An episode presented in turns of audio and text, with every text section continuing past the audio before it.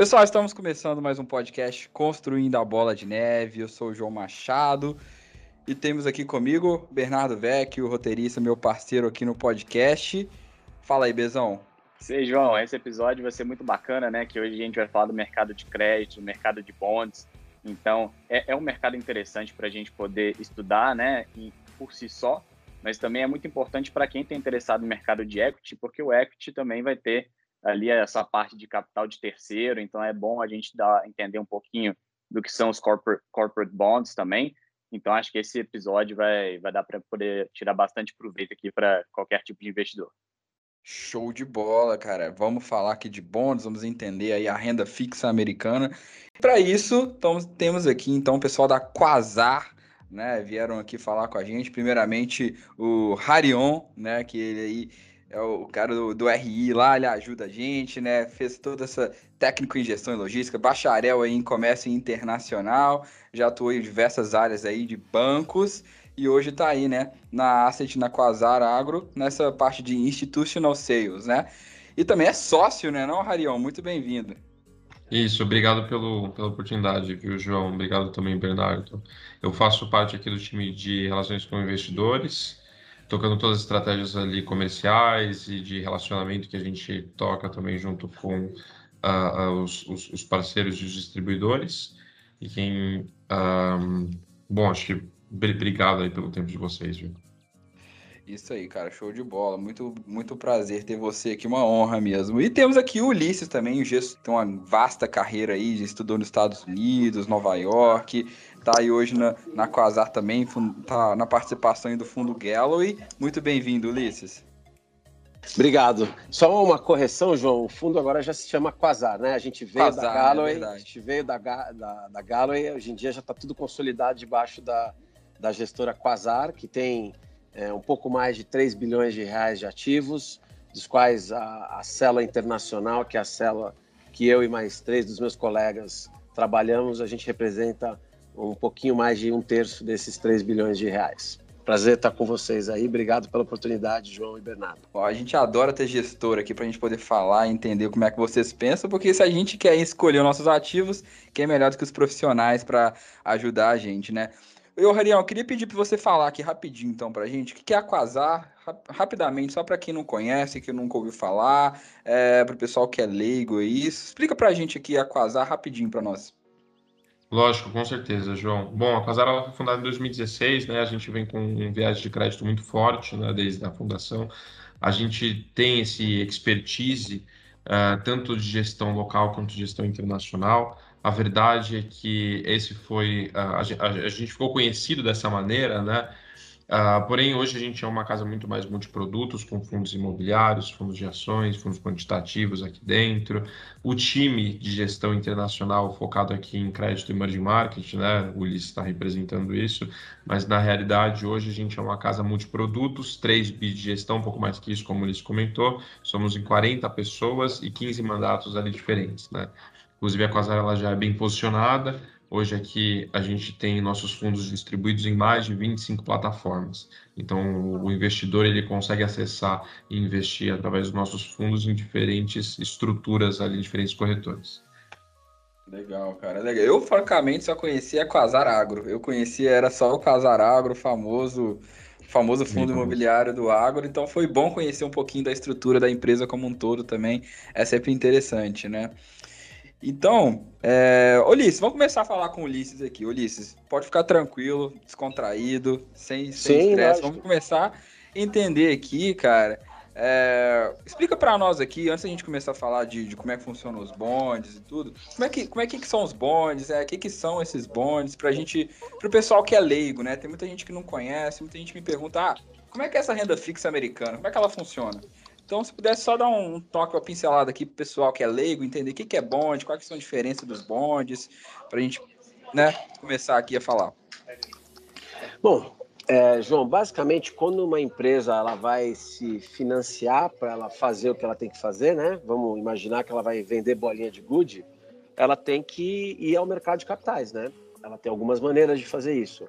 Ela pode, é, inicialmente, ela pode é, vender uma parte dela, né? Imagina que eu sou dono de uma empresa que vai prestar a vender bolinhas de gude. Então, eu preciso atrair investidores para poder montar uma planta que vai fabricar bolinha de gude, para poder contratar pessoas, etc. e tal. Então, é, ou eu inicialmente é, vou num banco, pego um empréstimo, né? Provavelmente a maneira mais seria a primeira alternativa, né? Porque eu vou começar no, no fundo de quintal, né? Vou ter uma, uma, uma, uma operadora que vai fazer bolinha de gude, vou ter alguns funcionários. É, e aí, conforme eu vou ficando maior, né? É, só os financiamentos bancários não vão ser suficientes. É, a minha próxima etapa para fazer isso vai ser provavelmente emitir uma dívida no mercado, quando eu já tiver um galpão maior, tá? Vou emitir, não vou emitir muita, muita, muita coisa, porque eu não sou conhecido ainda, mas eu vou ligar para family and friends, como a gente gosta de falar, família e amigos, e vou passar a sacolinha, né? e vou emitir um título de dívida, né? Esse título de dívida vai ter uma, esse título de dívida vai ter, vai ter uma, vai ter uma, vai, vai ter condições é, um pouco mais brandas do que o empréstimo bancário. Geralmente os bancos eles dão empréstimo bancário com, com condições muito restritas, né? O cara ele vai pedir minha casa como colateral. Geralmente essas dívidas que eu vou pegar com a família e amigos, elas são sem tantas restrições, né? Agora, se você traduzir isso não só para uma fábrica de bolinha de goods, mas para um, empreendimento muito maior, tá? Você fala já de empréstimos bancários maiores e você fala de dívidas maiores, tá? Basicamente, essas dívidas maiores são um bond, tá? E, e esses são, esse é o primeiro caminho de se financiar uma empresa, né? Depois disso, provavelmente, o que, que eu vou fazer? Eu vou emitir uma ação a ação ela geralmente vem depois da dívida. É, quando eu já estou rodando a minha empresa, quando eu já tenho bastante, um pouco mais de volume, aí eu abro capital, que é o que provavelmente a maior parte dos investidores estão acostumadas, que é negociar a ação. Mas a, a, a, a dívida da empresa, ela também é negociada no mercado, tá? Acontece que para a maior parte das pessoas, é, pelos tickets mínimos serem muito altos, João, Bernardo e ouvintes, acaba que as pessoas normais elas não têm acesso. A maior parte dessas dívidas, principalmente as de mercado emergente, elas têm ticket mínimos de mais ou menos 200 mil dólares, tá? Portanto, um milhão aí, dependendo do dia da, da cotação, de um milhão a um milhão e cem mil reais aí, dependendo do, do, do, do vento para onde sopra a nossa moeda. Então, o que faz com que para a pessoa comprar um título de uma companhia seja um pouco oneroso, né? Então a maior parte das pessoas acaba, principalmente nos, principalmente nos Estados Unidos, né? Elas acabam investindo em fundos que fazem isso, porque as cotas dos fundos que elas precisam comprar são menores, então elas conseguem diversificar, né? É, é basicamente isso. É, quer que eu explique um pouquinho mais, João, como que é a mecânica? Por, por Não, eu acho que, acho, que, acho que essa base ficou legal, né? Então, basicamente, quando a empresa ela tá querendo crescer, ela está querendo né, se, se fortalecer, ela vai, ela vende uma parte de dívida, ela promete um ganho para o pessoal no futuro, e aí ela paga né, através desses bonds, né? Bem similar, seria como a debenture nos Estados Unidos, no caso. Seria, é, o bond é a debenture brasileira, basicamente isso. Exatamente, Exatamente. isso. E se você Ulisses, se você puder falar um pouquinho também sobre os bondes soberanos, né? Porque você falou dos bondes corporativos, né?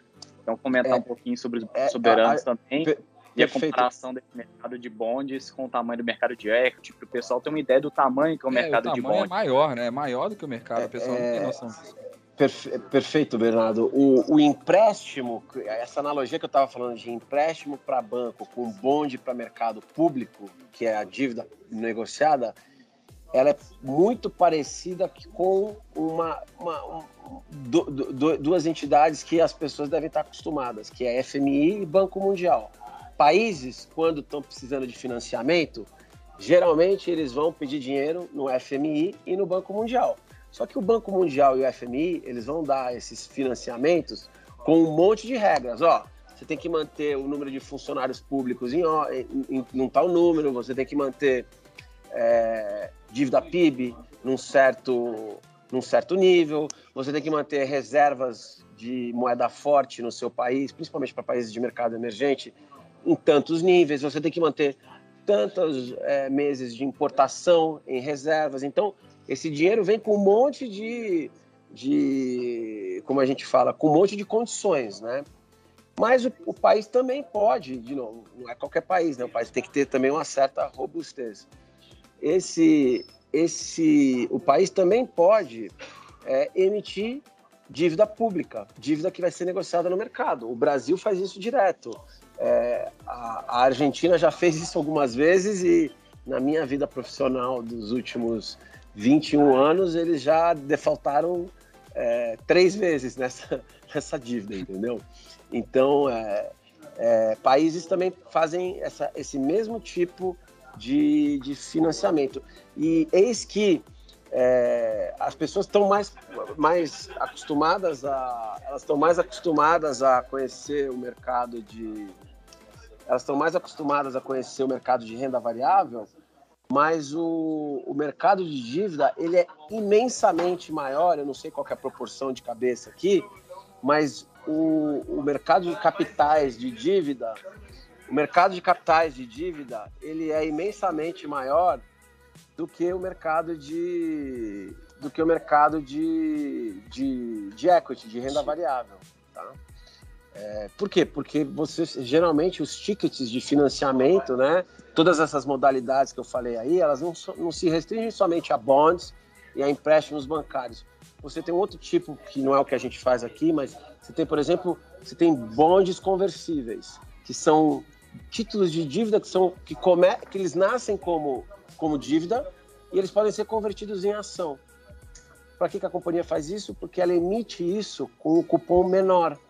Porque como tem essa opção de converter em ação, se a ação bate até um, um certo nível, a pessoa transforma a dívida dela em ação. Isso é muito benéfico para a companhia, porque além de, do, de ela conseguir emitir com um, um, uma taxa mais baixa, né, ela, ela, ela, ao você converter a dívida em ação, você está desalavancando a companhia, entendeu? Então, para a companhia, isso é um gatilho muito positivo no sentido de dar um incentivo para o investidor virar acionista dela. Então, muitas companhias de tecnologia usam esse tipo de, de estratégia, entendeu? Porque ele quer, no final, que o investidor seja acionista também, não simplesmente um credor.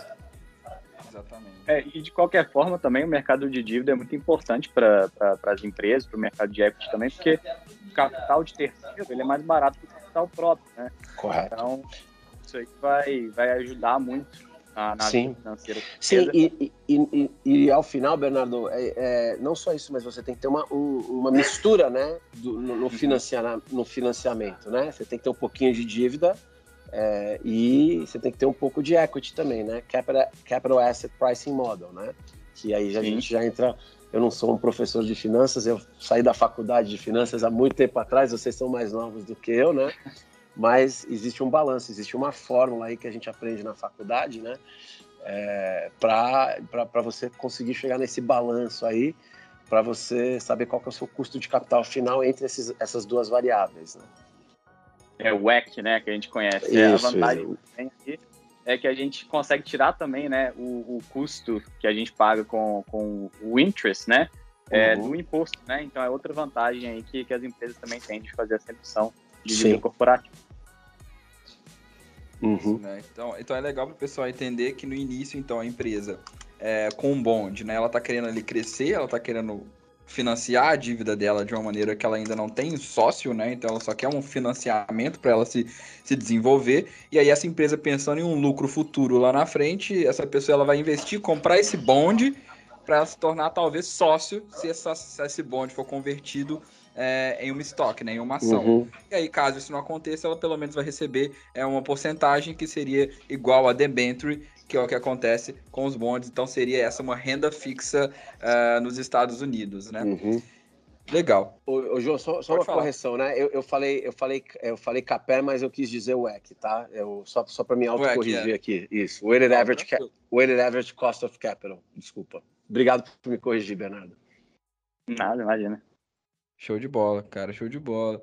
Então, eu queria entender, então, o seguinte, né? Porque, pessoal, só para se não ficou claro para vocês, né? Ulisses, ele hoje é o gestor aqui de um fundo, né, da Quasar, né?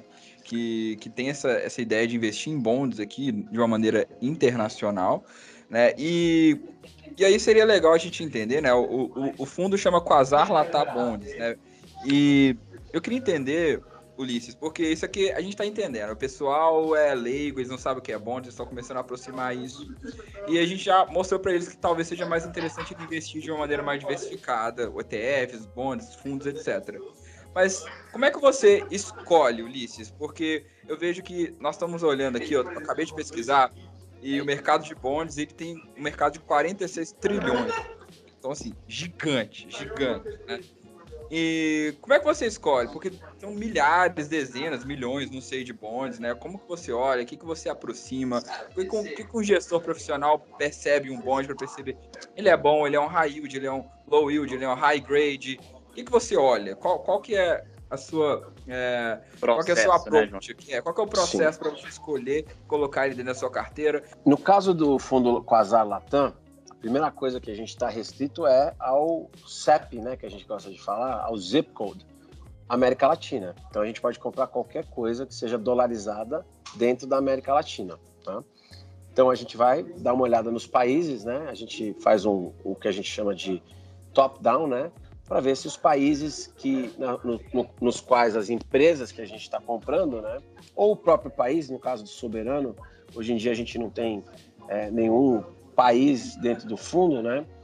Porque a gente vê que tem mais valor você ganhar é, um pouco mais de carrego comprando as companhias do que ficar nos países, porque os países hoje em dia eles estão têm muitas reservas de, de dólar, então os papéis dos países não pagam nada, quer dizer, a não ser que você tenha, esteja comprando países bem arriscados como a Argentina, por exemplo, né? E a gente não tem a Argentina no fundo.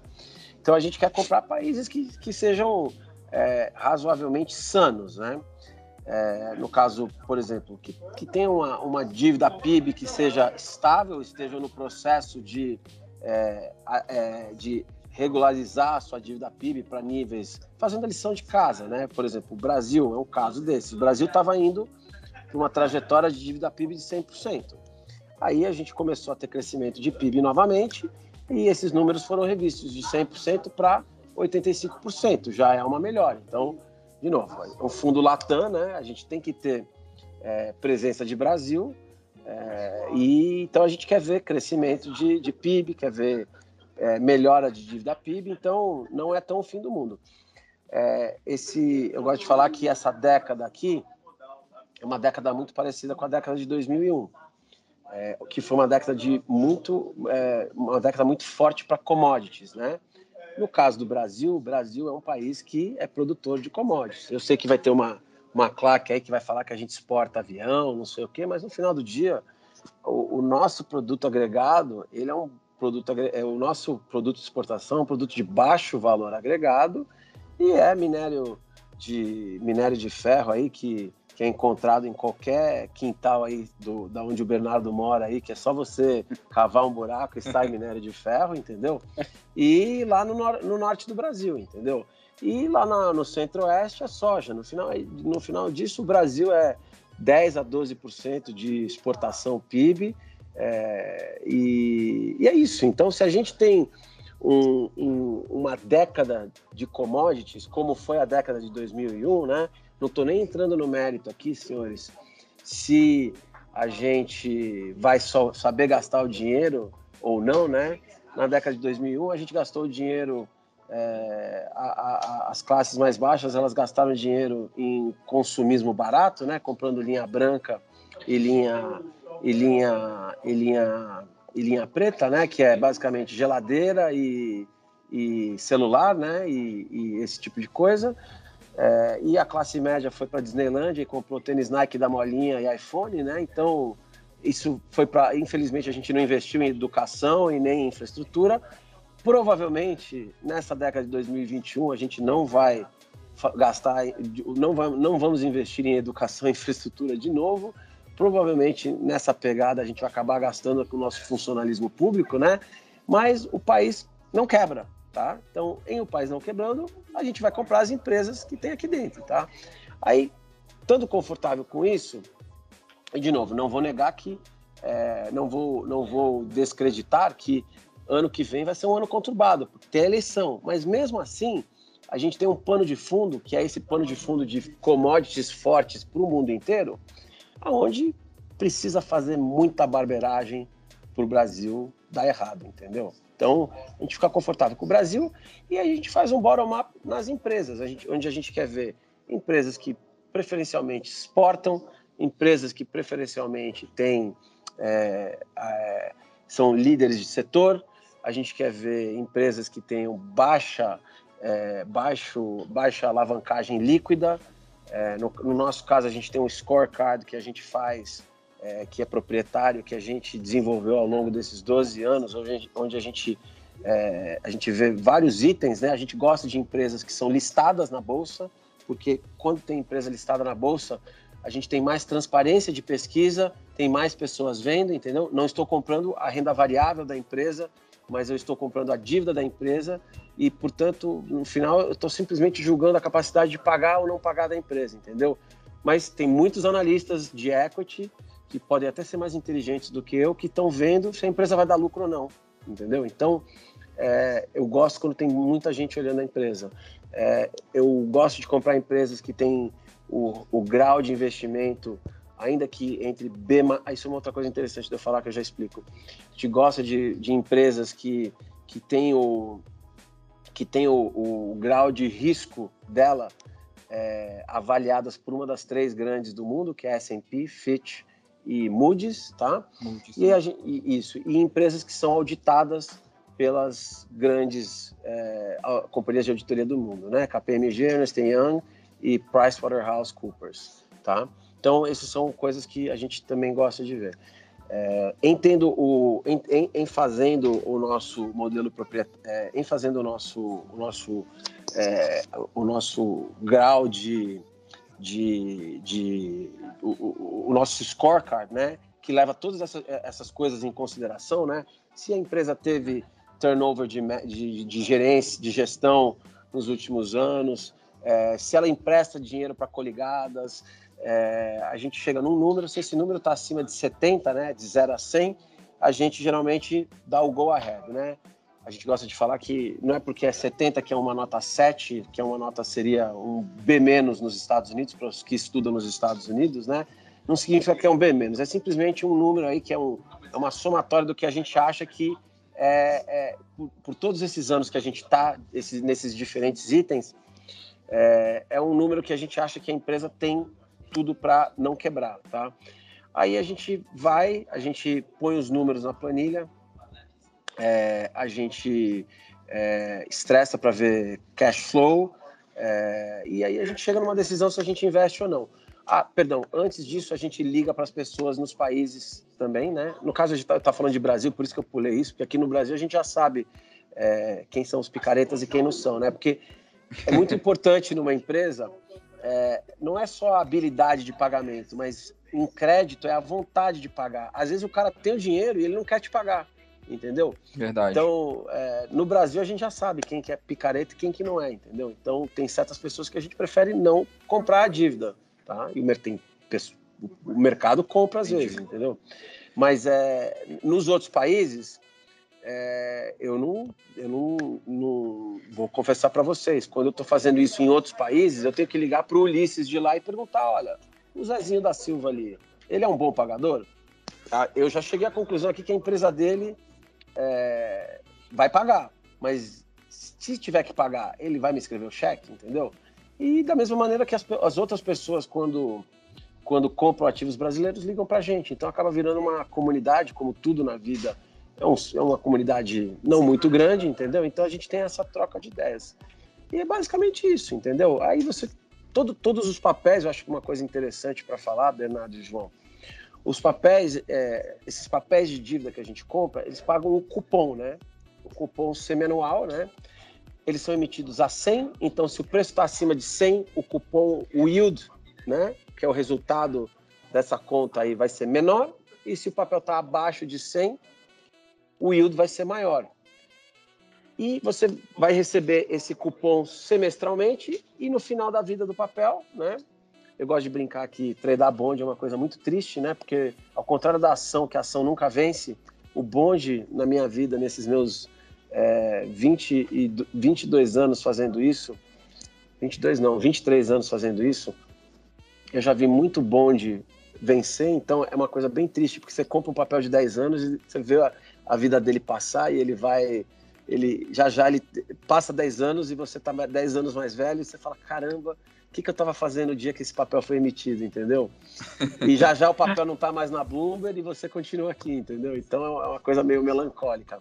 Mas é, quais são as duas coisas que afetam o preço dos papéis? Eu acho importante falar isso agora. Isso, Risco legal de... entender o que atende o preço. Rapidão, desculpa te interromper. Perdão. Mas é porque. Não, é porque é o seguinte, eu acho que você tem que achar uma simetria aqui, né, quando você está tentando comprar, né? Porque uhum. ficar tentando identificar que, poxa, qual que é melhor, assim a gente já começa a atender as empresas. Algo, você falou do top-down, você faz um bottom-up, é bem parecido com as ações. Sim. Mas para ter resultado, você tem que achar uma simetria boa aqui entre o yield e o que o pessoal não está vendo, né? Porque se tiver Exatamente. todo mundo comprando, se tiver todo mundo comprando, o prêmio vai cair e aí não vai valer a pena, né? Então, Exatamente. Como você já vai falar, eu acho, né? Mas como que você define aí essa simetria para entender assim, esse preço tá bom, esse yield tá bom, eu vou comprar, não vou comprar? Como que você aproxima para saber se se tá valendo a pena ou não para achar essas oportunidades, é essa assimetria?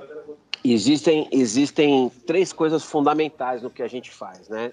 Que é essa análise aí, para ver a, a, a, a, saúde da companhia, né?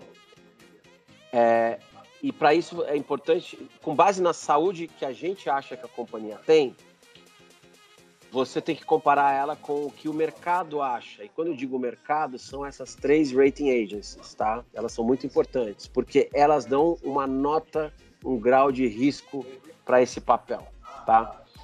É, e às vezes esse grau de risco ele é ele está à frente com, do, do que o mercado acha quando é o caso de uma nova emissão e às vezes ele está atrás do que o mercado acha quando a emissão já está negociando no mercado, tá?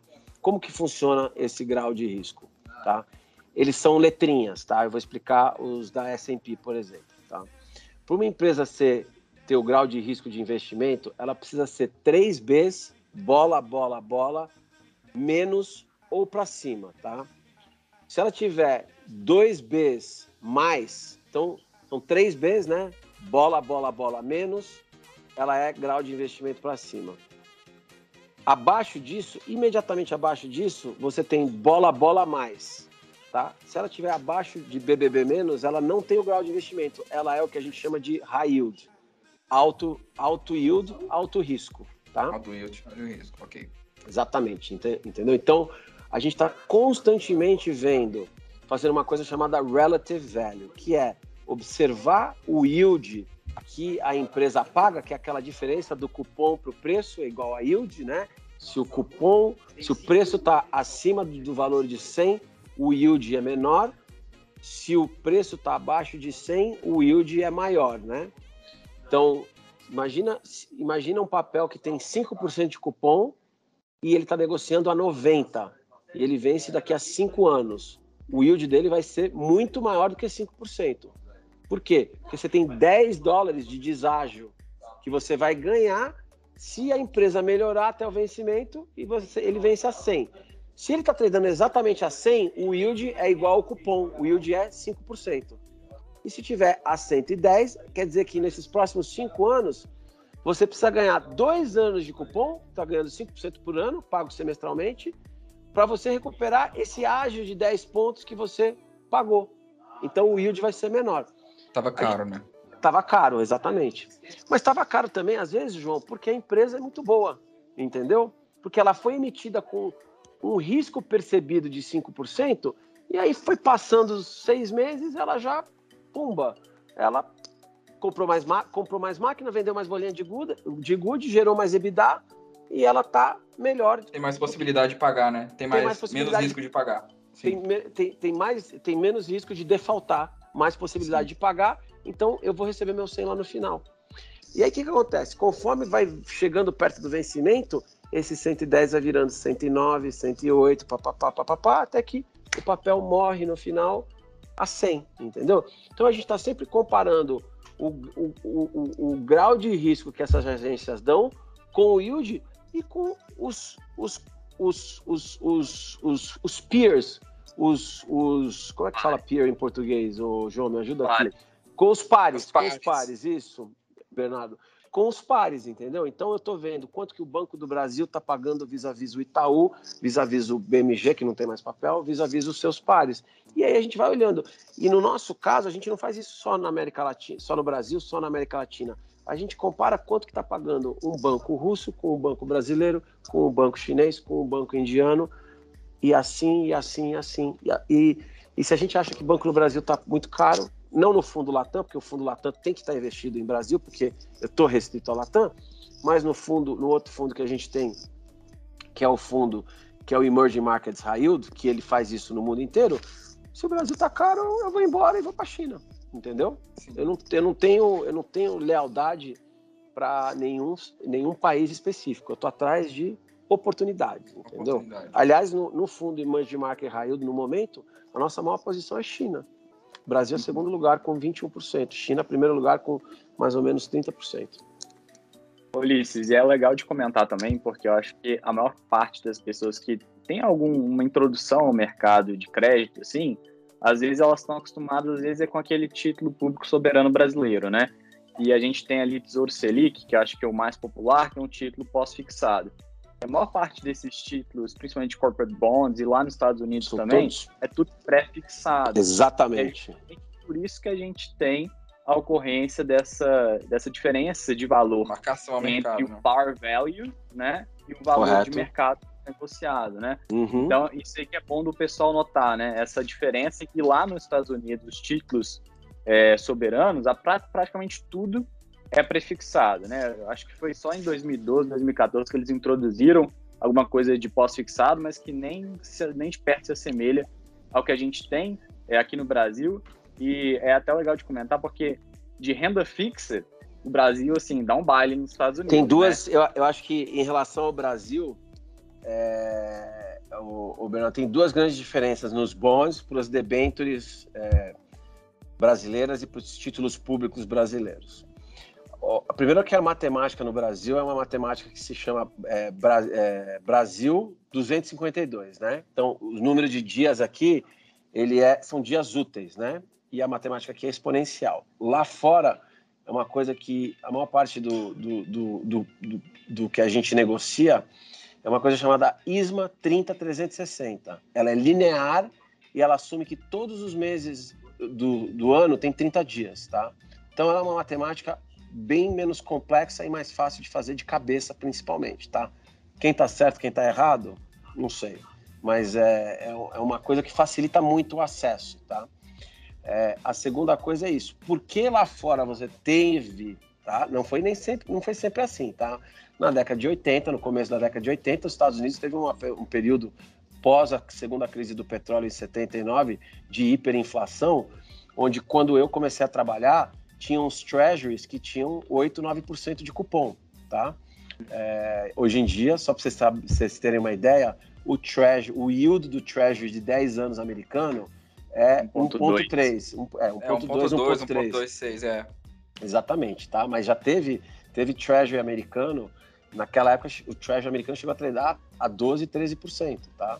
Nossa, a taxa dó... básica chegou a, a 20% na década de 70, né? A gente teve inflação chegando a 14% Sim. lá, né? Então, Exatamente. Foi, foi, algo completamente diferente do que a gente tem hoje. Sim, então, é, por esse período pós aí, da década de 80, de ter ficado tudo mais estável, o que, que o governo americano fez no nível de governo americano? E aí, no final, isso basicamente baliza as companhias também. Eles começaram a alongar o perfil de endividamento deles e começaram a prefixar para quem está fazendo esse, o que a gente chama de ALM, Asset Liability Management, né? É, gerenciamento de, ati de ativo e passivo, é muito melhor você ter uma dívida pré-fixada, porque do lado, do lado da companhia, do lado do governo, ele sabe quanto que ele vai pagar de, cada, de seis em seis meses. Então, eles acabaram com, ainda tem, ainda tem muita dívida americana do governo que é rolada no overnight, obviamente, tá? Mas eles têm muita dívida que é 10 anos, 30 anos, é, 5 anos, 2 anos. O Brasil, por, esse, por essa é, instabilidade que a gente tem, política, institucional, ju, principalmente é, jurídica, né? Onde não, não preciso dar nomes aos bois aqui, mas quem deveria nos dar a estabilidade judiciária acaba causando mais, muito mais instabilidade, né? O pessoal brinca que nos recessos judiciários de julho e janeiro, fevereiro é quando a gente tem alguma estabilidade jurídica, porque o povo está lá de férias. É, é, a gente acaba que o investidor ele fica reticente e ao ficar uhum. reticente ele e por você vir de períodos de hiperinflação, onde os, os, os nossos gestores públicos acabam influenciando as políticas monetárias do Banco Central, é, a pessoa ela não confia. Primeiro, ela não quer estender o vencimento, ela quer ficar. Todo mundo quer respirar vencimentos curtos, né? E ninguém quer prefixar. Por quê? Porque se a inflação disparar, se juros sobe, aliás, isso é uma outra coisa que é importante falar. Juros subiu, o preço do título cai. Por quê? Porque se você tem um papel pré-fixado, você vai. A inflação vai comer o seu cupom pré-fixado, entendeu? Então, por isso que aqui no Brasil, é, de uma certa maneira, o Bernardo está certo. O mercado aqui é muito mais eficiente, porque foram anos de hiperinflação, então as pessoas aqui se adaptaram a trabalhar é, com a faca no pescoço, entendeu? Com uma taxa alta, né? Com uma taxa alta. É, e, Ulisses, você tinha comentado também sobre o fato de vocês seguirem esse, esses ratings da, das três grandes, né? Do, da S&P, da, da Moody's e da Fitch.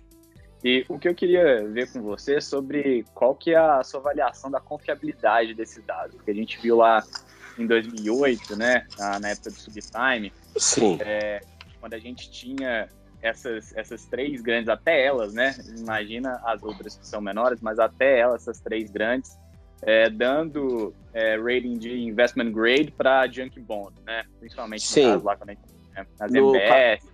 Dos, sim, do MBS e do ABS, né? Olha, o. É, o, o, o Abacus, né? Aqueles, aquelas estruturas malucas lá de. de então. Olha, o, Bernardo, a nossa experiência com os rating agencies é assim quando a emissão sai, eles são extremamente bons. O que acaba acontecendo com eles é que eles quando quando quando quando a, emissão tá para emitir, que nem um IPO de uma ação, eles vão lá fazer o trabalho deles, é um trabalho muito bom e pô, o, é, Ulisses SA vai emitir um papel. É, saiu o papel, o negócio é confiável, tá? Por quê? Porque acabou de ser feito.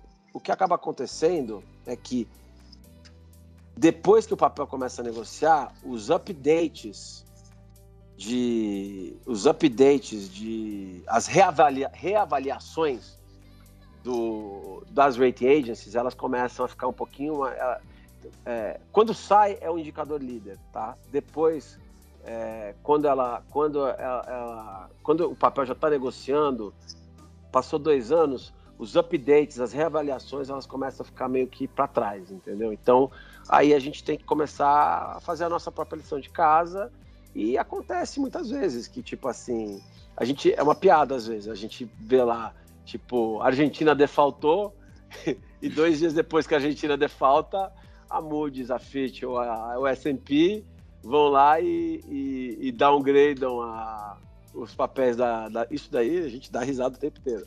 Eles vão lá e downgradam, é, eles, dá, eles downgradam o papel de B-, né? Então vamos lá, né? BBB-, BB+, BB, BBB, BB-, B+, B, B-, né? Então eu já tô 3, 6, eu tô 7 graus abaixo do... Eu tô 6 graus abaixo do nível de investimento, tá? É, Aí, ou seja, já, o negócio já está quebrando, né? Os preços do papel já refletem. O papel já está, recovery value é sempre entre 30 a 20 centavos, é, entre 20 a 30 centavos no dólar, né? Tem uns que são mais baixos, outros que são mais altos, mas é, quando o, o, o, o, papel vai lá e defalta, aí o cara vai lá e baixa de B- para default, para D de default, né?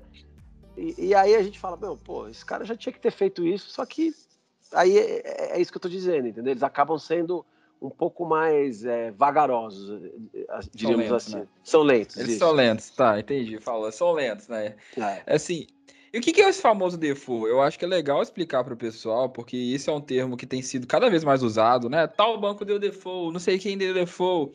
E o pessoal que não entende, é, você falou aí várias vezes, né? A Argentina deu default.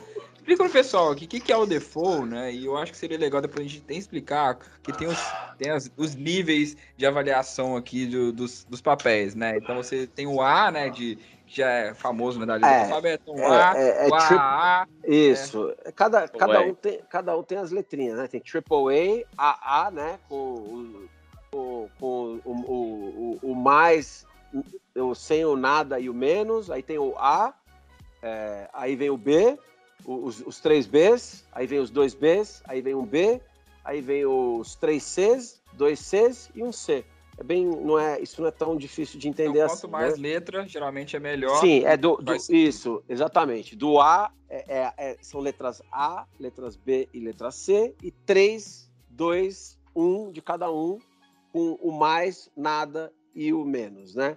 A única diferença para para a, a, a, a Fitch e a S&P usam esse mesmo sistema. A Moody's também usa. A diferença é que a segunda letrinha da Moody's é em letra minúscula. Essa é a única, é a única coisa que tem. É, o que, que é defaultar? Defaultar é quando um papel para de pagar a dívida. Ele basicamente para de pagar o cupom, né?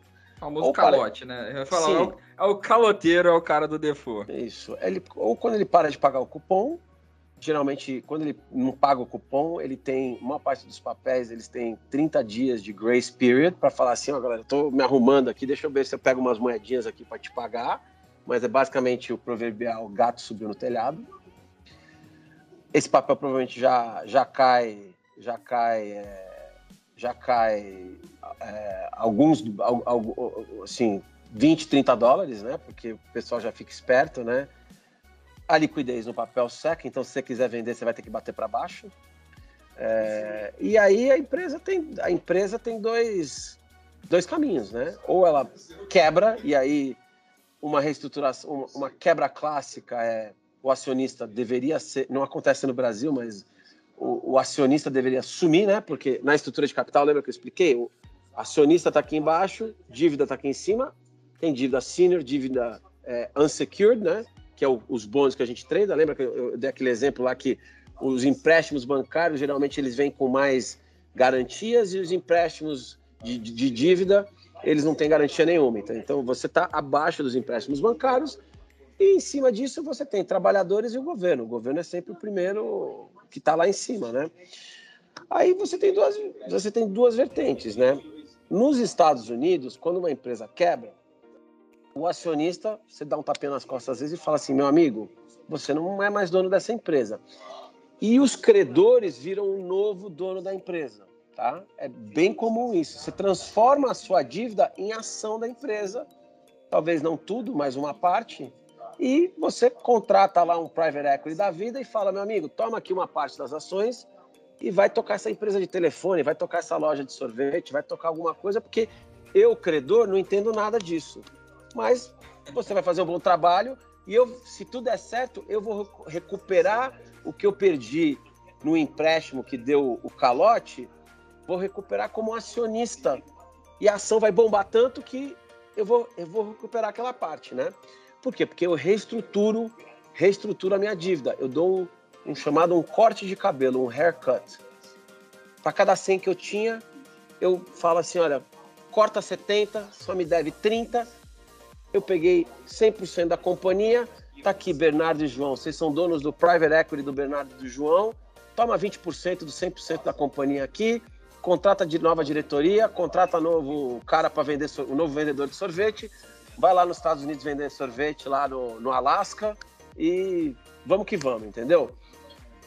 Se a gente vender muito, a ação e muito bem, eu vou recuperar os 70 centavos. Lembra que eu dei o haircut na dívida para a companhia respirar, para ela ter menos ônus de dívida? Eu vou recuperar esses 70 centavos lá. Se a situação for tão ruim que não dá para fazer mais nada, aí acabou. Aí vamos para casa todo mundo e vamos liquidar plant and equipment, tá? Vamos vender, vamos ligar, vamos pegar as máquinas de sorvete, vamos vender para qual que é o nome daquela de sorvete que tem aí, João? É... Carvel, não Carvel.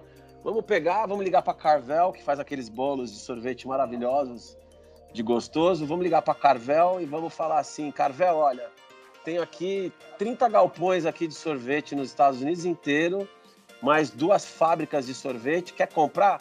A Carvel vai olhar para você e vai falar assim: quero. Eu pago, por isso tudo, eu pago X milhões de dólares, aí a gente vai ver quanto de dívida que tem, vai pagar os funcionários, vai mandar todo mundo embora, vai pagar o que deve para o governo, e aí vai fazer aquela conta de quanto dinheiro entrou, quanto que tem de dívida, e vai dar aí seus 25, 20 centavos no dólar, vão para casa, acabou, entendeu? Isso é numa companhia. O que é interessante de e aí deixa de existir. O que eu gosto sempre de lembrar as pessoas é que companhias deixam de existir, países nunca deixam de existir. O país sempre vai estar lá, ele sempre vai ter que reestruturar. O caso mais emblemático que a gente tem aqui ao nosso sul é lá Argentina. Eles já defaltaram três vezes nos últimos 22, 21 anos e estão aí ainda, entendeu? E provavelmente daqui a cinco anos defaltam de novo aplicam 70 centavos de haircut, de corte de cabelo, e vamos que vamos, e a vida continua, entendeu? Enquanto tiver alguém lá disposto a emprestar dinheiro para eles, eles continuam indo lá e continuam fazendo o rolê deles, entendeu? Mas isso é muito importante. Ao emprestar para a companhia, você está correndo um risco maior, porque a companhia de sorvete lá, ela pode deixar de existir. Um país, ele vai ter, sempre ter que ligar para o Harion, para o Bernardo, para o João e para o Ulisses e falar assim, meu, me dá mais uma chance? Tá bom, o que, que você tem para me dar aí? Ah, eu tenho GDP warrant, eu tenho recibo de GDP, eu tenho navio da minha marinha. Lembra que arrestaram uma vez um navio da marinha argentina lá na, acho que foi na África?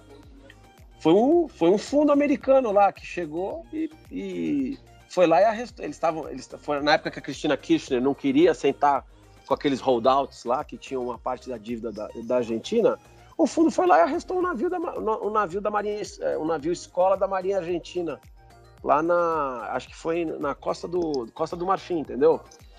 E demorou, acho que um mês para ela conseguir liberar o navio lá, entendeu? Então é isso, países não deixam de existir. Por isso que companhias têm que pagar mais do que país na sua maior parte, né?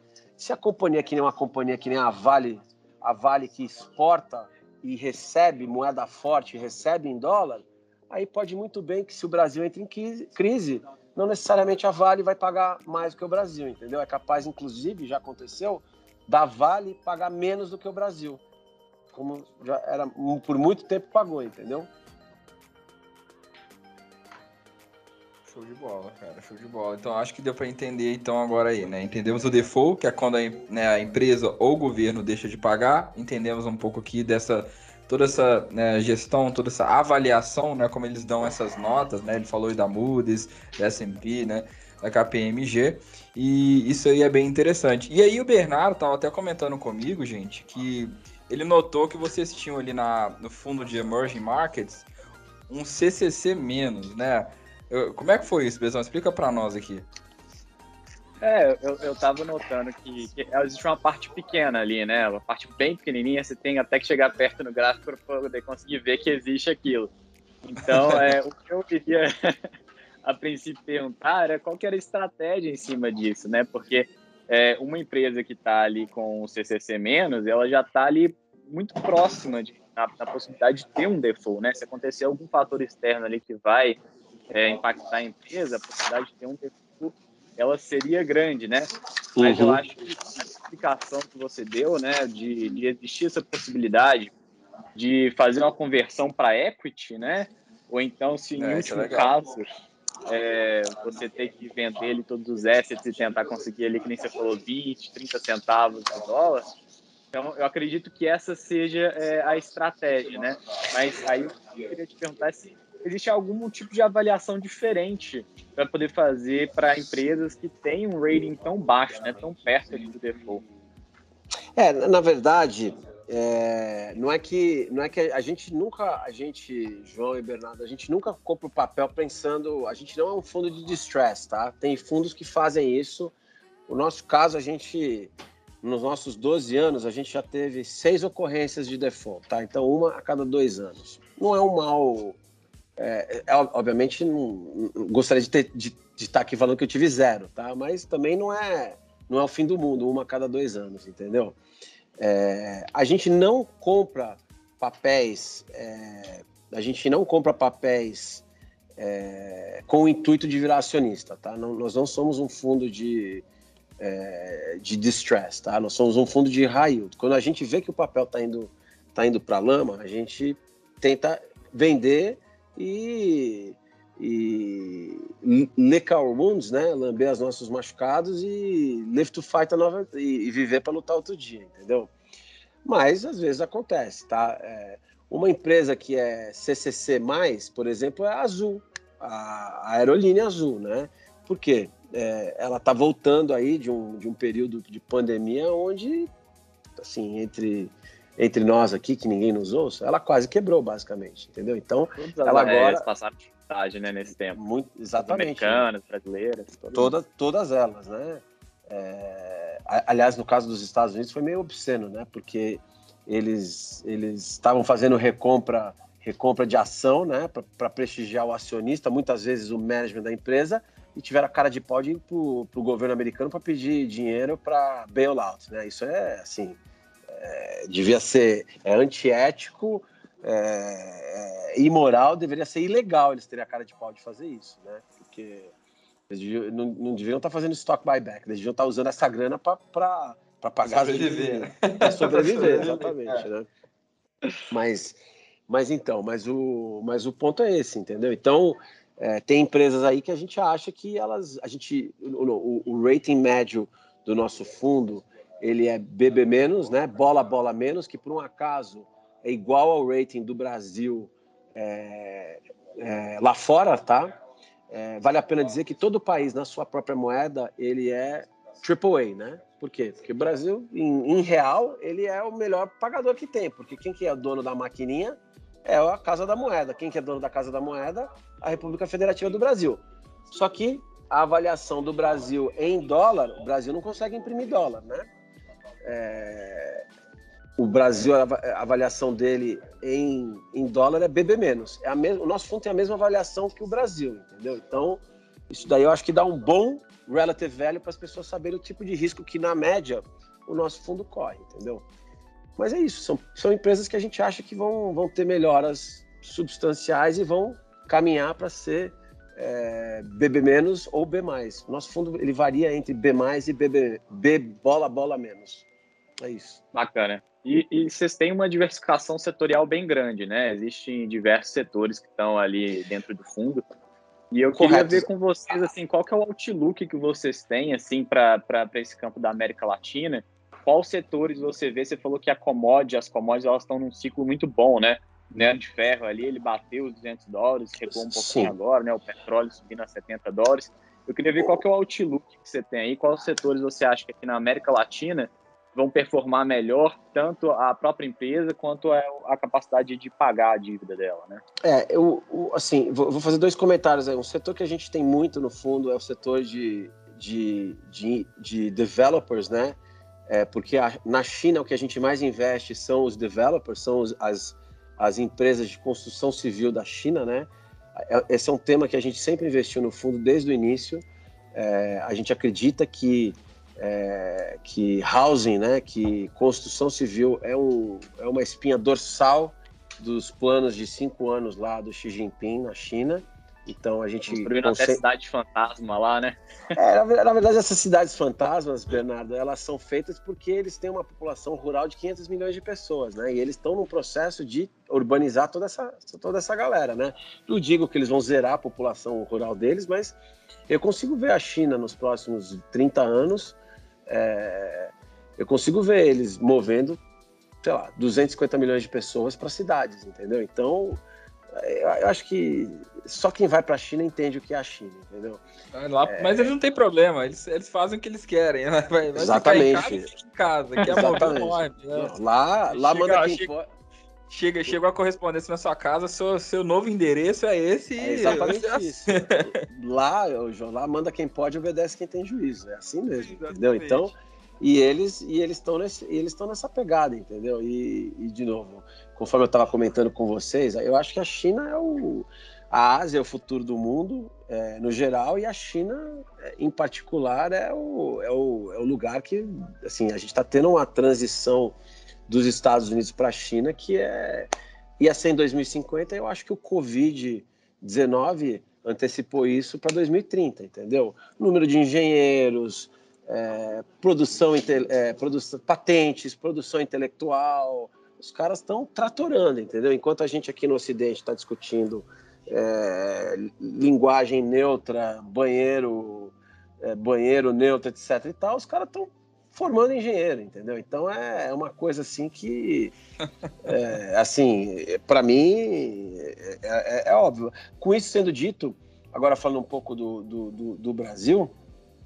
é um, assim, a América Latina, infelizmente, vai ser sempre a mesma coisa, entendeu? A gente, o Brasil em particular, a gente nunca vai virar um Chile mas também nunca vai virar uma Venezuela. Por quê? Porque a gente tem o centrão que permite que, que a gente não que não deixa a gente virar o Chile e não deixa a gente virar a Venezuela, entendeu? Então a gente fica nesse eterno chove no molho aí e com como essa década eu piamente acredito que é uma década muito forte para commodities, eu acho que é, para setorialmente tem um papel que a gente tem no fundo que esse papel ele é dolarizado, mas ele fica aqui a dica para os ouvintes e investidores. É um papel que é dolarizado, mas ele negocia aqui no Brasil, que são as debêntures perpétuas da Vale, tá? A gente tem ele no Quasar Latam, que é um fundo que é pra, feito para ter bondes e papéis dolarizados, tá? E ele paga basicamente 1,8% das vendas líquidas de minério de ferro da Vale. Como as vendas líquidas de minério de ferro da Vale são em dólar, você recebe a cada seis meses o produto disso em reais aqui dentro. A média do câmbio dessas vendas a cada seis meses, né? Esse papel está negociando a 62 reais mais ou menos. E o próximo cupom que você recebe agora, 1 de outubro, relativo ao primeiro semestre, vai ser de mais ou menos R$ 3,50, tá? O, o, outro cupom que você vai receber relativo ao segundo semestre é 1 de abril de 2022, tá? a gente espera que você receba alguma coisa entre R$ 4,10, R$ 4,25. Portanto, você está recebendo quase R$ 8,00 sobre um preço de 62. Isso daí vai dar é, mais ou menos 4,2 entre 3,5 mais 62 divide. Você está tendo um current yield, que é retorno sobre é, cupom sobre preço, né? Cupom variável, mas de 12,5% em dólar, tá? Eu acho isso. O título normal da Vale, um, bonde normal da Vale paga para você 4%. Você está recebendo três vezes, tá? E você está comprado numa história de minério de ferro que para mim é campeã é, durante essa próxima década. O ticker desse título aqui no Brasil é CVRDA6, tá? Para mim esse é um e, e nos nossos cálculos é, a, gente, é, a Vale tem. Esse, esse é um título que foi dado como parte da privatização da Vale em 1997 para as pessoas que eram acionistas da Vale. É, pelos, pelos nossos cálculos, você tem ainda de 50 a 70 anos de reservas aí, ou seja, muito depois que o Ulisses se for dessa para uma melhor, ele, esse título ainda vai estar tá pagando as pessoas, entendeu? Então, e, e, e, o que a gente tem visto no minério de ferro é que quando a produção das três majors, né, que é a Vale, que é a major, junto com a BHP e a Rio Tinto, quando a produção deles cai, o preço sobe, entendeu? E ao final, acho que toda essa esse mimimi que a China está fazendo aí de ah, vou segurar preço de commodity, é aquela coisa, não. Quem desdenha quer comprar, entendeu? Então, ele, eles estão basicamente tentando segurar um touro pela, pela, pelo chifre e não vão conseguir, entendeu? E tem pacote é de um trilhão de dólares também de infraestrutura lá nos Estados Unidos. Dos Estados Unidos, exatamente, entendeu? E esse título ele, ele é dolarizado e tem muito pouca, é, João e Bernardo, tem muito pouca coisa dolarizada que você consegue comprar aqui no Brasil, entendeu? O Brasil, na, na época que vocês provavelmente estavam nascendo, o governo emitia títulos atrelados ao dólar, que eram as NTN-Ds de dado, né, e as NBC-S de Eduardo. O Brasil, graças a Deus, né, graças ao, à visão do, do, dos, dos, dos, nossos central bankers da época, eles pararam de emitir isso, né? Porque imagina um país que se financiava localmente em dólar, né? Então, o, o, o gerenciamento do, da gestão brasileira é, ele pode não ser tão bom quanto dos Estados Unidos, que conseguiu emitir renda, é, cupom fixo é, com duration é, é, grande parte da dívida, mas pelo menos tem, a gente não tem quase nada mais de, de, endividamento em dólar. Né? O que a gente tem de endividamento lá em dólar, lá fora, soberano, que são os bonds, basicamente a gente paga ele com o número de reservas que a gente tem, né? que são hoje em dia na casa dos 370 bilhões é, de dólares, menos, menos os swaps cambiais, vai dar aí seus 300 bilhões de dólares, né? Então, você consegue pagar isso de maneira muito fácil. A gente tem muitos problemas para resolver, mas graças a Deus, endividamento em dólar não é mais um deles. Muito bom, cara, muito bom. Eu acho que assim, né, o investidor no final ele tem que avaliar qual que é a melhor opção que ele tem aí no mercado. E a gente ter várias opções, né, ter cada vez mais opções, mais alternativas, te dá uma possibilidade de fazer melhores escolhas. E aí quando você tem um fundo, né, uma opção, um ativo que te paga aí 12% de yield, né, atrelado aí ao minério de ferro, né, como é o caso da Vale, né, fica muito interessante te dando várias opções, né? Hoje eu não, não consigo pensar em um REIT, né, um stock que pague hoje 12% exatamente aí isso. em dólar, né? Lembrando que isso é Sim, em dólar. É, é exatamente então, isso que sempre pessoas... essa questão, né? É exatamente isso que as é pessoas... A retenção também que a gente tem para brasileiro de 30% lá exatamente. nos Estados Unidos. Tem sim, que ter sim, opções, sim. né?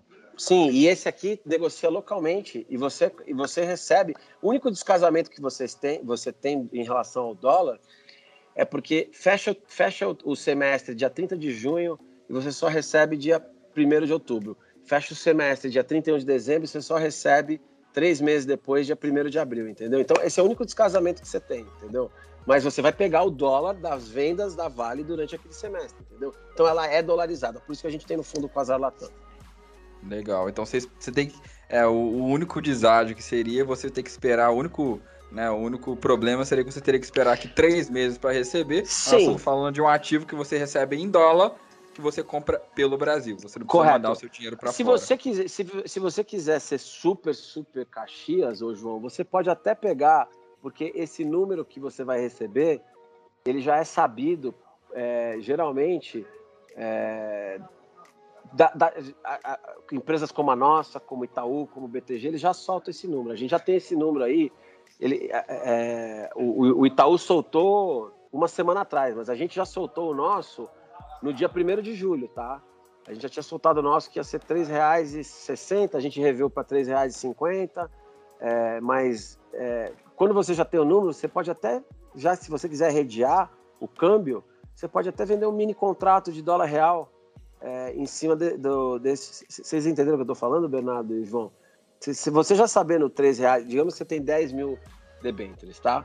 Você sabendo que você vai receber 3 reais é, e meio para cada uma, vai receber 35 mil reais. Se você quiser, você já pode até redear 35 mil reais vendendo mini contrato de dólar real na, na, na BMF, na, na B3, para você não estar tá mais exposto por esses três meses, entendeu? É isso. E você ainda se protege, né? Consegue se proteger. Se protege, porque, porque se o real for de 5, daquela média teórica lá do câmbio, né? Do, do, do, que você fechou no dia 30, né? Que é o que a Vale vai te pagar, para 10, porque sei lá o que aconteceu no país, você, tá, você já tá, você tá comprado dólar real e você tá protegido, entendeu? Então hoje o fundo é somente para investidores qualificados, né? Hoje, né? Foi, foi bem legal aqui a explicação do Ulisses, maravilhoso. Né? Mas hoje só consegue investir hoje quem é investidor qualificado, né? Exatamente. Aqui no Brasil, João, o fundo está disponível em várias plataformas, como eu comentei com você. Porém, tem essa restrição por conta do nosso, da nossa regulamentação aqui brasileira, que ele é destinado para investidores qualificados, né? Então, basicamente, ali, clientes acima de um milhão de reais de patrimônio financeiro. Show tá. de bola, show de bola. Então, gente, obrigado. Como, como é que o pessoal acha você aí, Ulisses? Muito bom, gostamos muito aí, aprendemos demais. O pessoal acha que você tem rede social? O Ulisses vai produzindo conteúdo aí, não? Não, não, não, não tenho. Tem, tem uma pressão para eu ter, uma, ter rede social, mas eu, eu não tenho. A gente faz. Coloca nos come... comentários, gente. Ulisses cria um Instagram e começa a produzir conteúdo sobre Então eu já eu, eu, eu, eu acabo não, não falando as, as coisas que a gente fala, a, a, a, o pessoal do, do, do, pessoal de vendas acaba postando lá como, como, como voz unificada da gestora no nosso canal aí que o Rarião pode passar para vocês. É isso mesmo. Então, conta aí para nós então como é que o pessoal acha vocês. Bom, para entrar em contato conosco é bem fácil. Se for direto por e-mail, nosso e-mail é ri@qam.com.br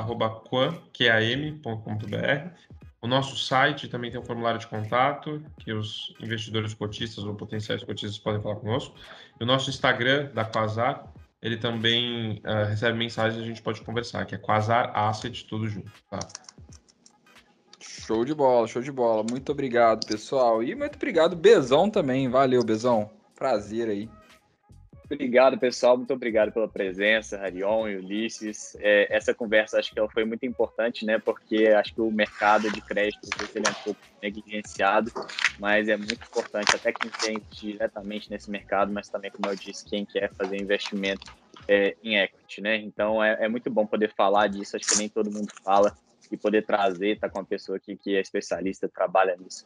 Foi muito bom ter ouvido, tá? Foi um prazer muito grande. Quem quiser me seguir lá no Instagram é BernardoVSC. Fica um abraço, até a próxima, pessoal. Isso aí, valeu, pessoal. Isso aí, aprendemos demais hoje, muito bom. Depois o Ulisses tem que voltar para a gente entrar mais aqui. Hoje era só era só para a gente entender o que, que é bonds, como é que é toda essa questão, mas tem que voltar agora para a gente ir mais a fundo, para né, espremer direito, para a gente aprender muito mais. Então, é isso, pessoal. Espero que vocês tenham gostado. Se quiserem me seguir no Instagram, Joar Machado. Não esqueça de se inscrever no YouTube ou no Spotify, dependendo aí de onde vocês estão ouvindo. E até o próximo episódio. Aquele abraço. Valeu.